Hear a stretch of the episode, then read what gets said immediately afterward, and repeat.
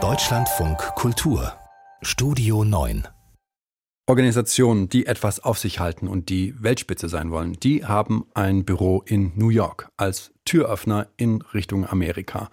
Und das gilt jetzt auch für den Bundesligaverein Borussia Dortmund. Die Marke soll bekannter werden und Dortmund schaut schon auf die Weltmeisterschaft in zwei Jahren, die dann in den USA stattfindet. Am Anfang heißt es aber erstmal ein bisschen feiern und ein ordentliches Stück Folklore. Antje Passenheim war dabei. Fern der Heimat herrscht für den BVB gute Stimmung. Hoch oben im One World Trade Center feiert der Verein mit 300 geladenen Gästen aus Politik, Wirtschaft und Sport seine neue ständige Vertretung. Nach Shanghai und Singapur erobern die Schwarz-Gelben nun auch Manhattan. Und das nicht nur aus Jux. Schließlich hat der Verein viele Aktien im amerikanischen Markt und der lasse sich nicht komplett aus Dortmund betreuen, sagt BVB-Geschäftsführer Carsten Kramer. Also aus unserer Sicht macht es keinen Sinn, aus einem deutschen Headquarter äh, so ein Projekt zu führen. Wir müssen vor Ort sein, wir müssen ein Gefühl für die Kultur bekommen, die ja nun mal bekanntermaßen hier etwas anders ist.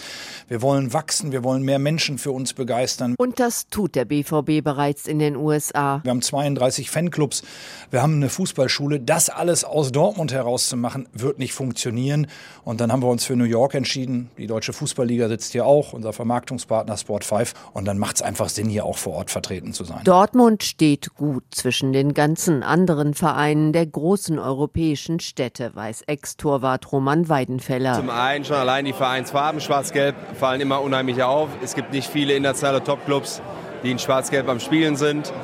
Dann äh, stehen wir natürlich für sehr internationalen äh, und auch emotionalen Fußball. Der Vizemeister war in den vergangenen Jahren viermal mit dem Team in den USA und hat dort Testspiele und Marketingtermine absolviert. Wir wollen natürlich hier auch positioniert sein, hier im Markt, gerade im Hinblick auch auf die Weltmeisterschaft 2026 in Amerika und Kanada und Mexiko. Und wir möchten natürlich den Brand Borussia Dortmund und die Farben schwarz-gelb noch deutlich besser hier im äh, amerikanischen Markt eben positionieren. Das tut der BVB zum Beispiel auch mit einer Fußballakademie, die von Dallas aus Trainingscamps an 18 Standorten des Landes organisiert, auch im New Yorker Stadtteil Queens. Der 13-jährige Matty Martinez ist stolz, dabei zu sein. Um, well, I'm really happy that I'm part of a team like this because there's like such a sense of community. Er mag die Gemeinschaft des Vereins, ein toller Club mit großer Fanbasis, weiß er. It's a very good club. It has a like huge fan base. Und natürlich kennt er Spieler. Like Marco Reus and Adiemi. Und Matty weiß, So I know it's a country. dass Deutschland ein Land ist. Also have the Bundesliga. Which Und sie haben die Bundesliga.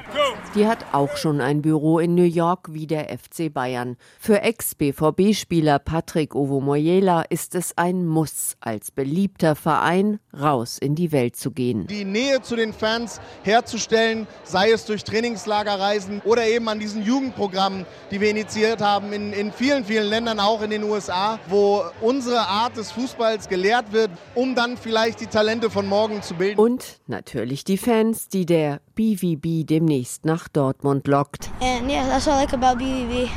Ich würde gern nach Deutschland reisen, die Sprache lernen, das Essen kosten und natürlich die gelbe Wand mal selber sehen. see the yellow wall in person. Erstmal schwarz-gelbe Eindrücke aus New York hier bei uns im Deutschlandfunk Kultur.